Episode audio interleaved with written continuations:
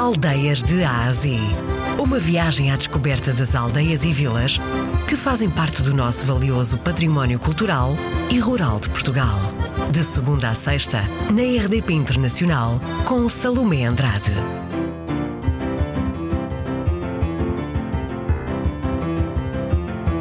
A vila de Monte fica a norte do Conselho de Leiria, portanto é uma, uma das maiores vilas em termos geográficos e de população do Conselho de Leiria e fica a norte, portanto atravessada pela Estrada Nacional na direção à Figueira da Foz. Senhor Presidente, há por aí uma lenda, não há? Há várias. Então, disto, nós temos aqui o, o, o cabeço de Monte Redondo, que no fundo foi aquilo que deu o nome à vila, e conta-se que antigamente uh, haviam mouros que moravam nesse, nesse monte e que havia uma, uma moura que tinha um, um bebê que uh, vinha à aldeia buscar alimentos para, para alimentar a sua bebê. E também se diz que nesse monte, pelos mouros, havia uma vaca de ouro que poderia enriquecer toda a aldeia. Aqui se diz que a passagem dos mouros foi muito importante e que também enriqueceu a aldeia. Quando se entra na sua vila, Senhora Presidente, qual é a primeira coisa que se vê? A Igreja Paroquial de Monte Redondo. É uma igreja muito, muito antiga, que, que teve uma, uma renovação uh, e é sem dúvida aquilo que, que marca o centro da nossa vila de Monte Redondo. Ainda passa aí o comboio? Ainda passa. Ah, que bom. Ainda passa, tem poucas paragens.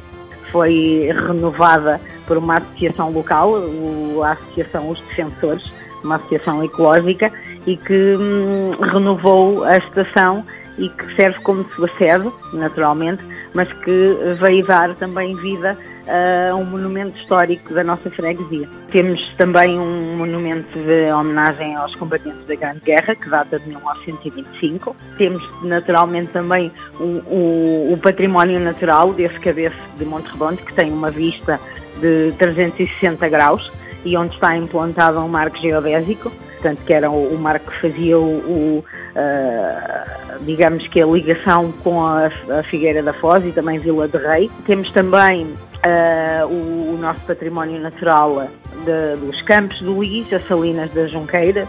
É um local uh, muito agradável e que também tem a particularidade de ter um edifício que foi dos primeiros, primeiros do Conselho de Leiria a ter betão na altura, quando o senhor a construiu, o senhor José Eduardo Rolo, uh, residente na Cismaria, um pequeno lugar daqui da nossa um, freguesia, teve essa visão, ele tinha de facto uma visão muito, muito grande relativamente uh, a vários uh, aspectos e, e esse edifício tem essa particularidade. As nossas aldeias são cheias de segredos e de tradições, não é? E portanto, uh, Portugal tem essa particularidade e a nossa facto tem aqui um, essa questão de ter tido realmente pessoas com, com grande visão e com uma forma de estar.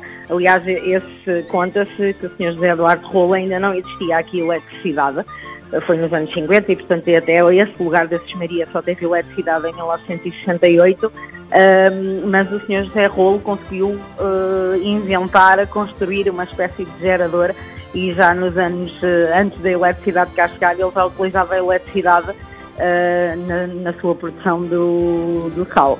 portanto, nós somos uma vila que tem todos os serviços que são necessários ao cotidiano da população, portanto tem escola, tem escola uh, de todos os ciclos, até ao secundário, tem, tem um tecido empresarial que também é bastante empregador, porque temos grandes empresas na nossa freguesia, até com estrutura internacional.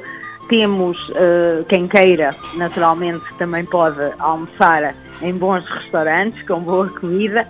Uh, temos também tecido associativo uh, muito forte e que permite naturalmente que a população, seu dia a dia, para as suas vivências, não precise sair da, da vila de Monte Redondo para ter tudo o que precisa.